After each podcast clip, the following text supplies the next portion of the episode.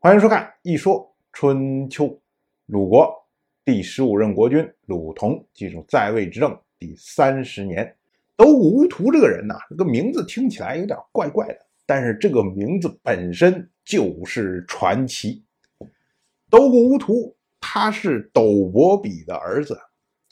当年斗伯比曾经在一个叫云的地方居住，当时呢，跟云国国君云子的女儿私通，生下了斗谷乌图。因为是私生子啊，所以呢，斗谷乌图他的外婆，也就是他母亲的妈妈，当时觉得斗谷乌图是一个家丑，所以就将他抛弃在了野外。可是这个云子啊，他正好去打猎的时候，看到了斗谷乌图。当时呢，一只老虎正在给斗谷乌图喂奶，结果把云子给吓坏了，说这什么情况啊？怎么还有老虎给新生的小孩喂奶这种事情？回去之后呢，跟自己老婆一说，说还还有这种事情。结果这云子的夫人就跟他说，说这就是你的外孙呐。云子说：“啊，还有这样的事情啊？那赶快派人捡回来吧。”所以把它捡回来。捡回来之后呢，就为他起名叫斗谷乌图，因为楚人将汝称作谷，将虎称作乌图。其实啊，斗谷乌图就是斗如虎，哎，这么个意思。到了本年的冬天，鲁同。和齐国的国君齐小白在济水鲁国这一边举行紧急会面，讨论攻打山戎的问题。因为啊，山戎袭扰燕国，而燕国向齐国求援。我们之前啊提到了很多次的燕国，但是呢，那个燕国都是南燕国。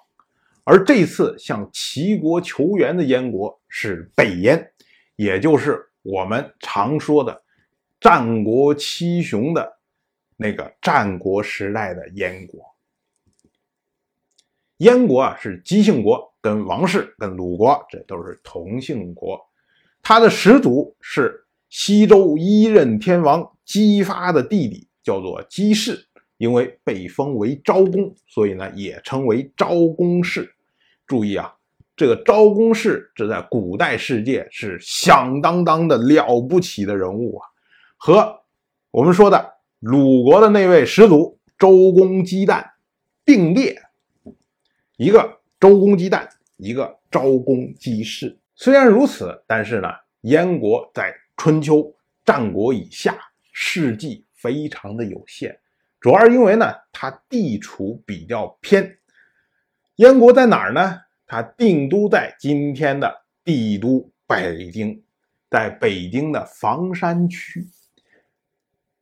这个说起来是挺有意思啊。我们今天说定都在北京，竟然是一个很偏远的地方。但是没有办法，春秋的时候，北京就是比较偏的地方。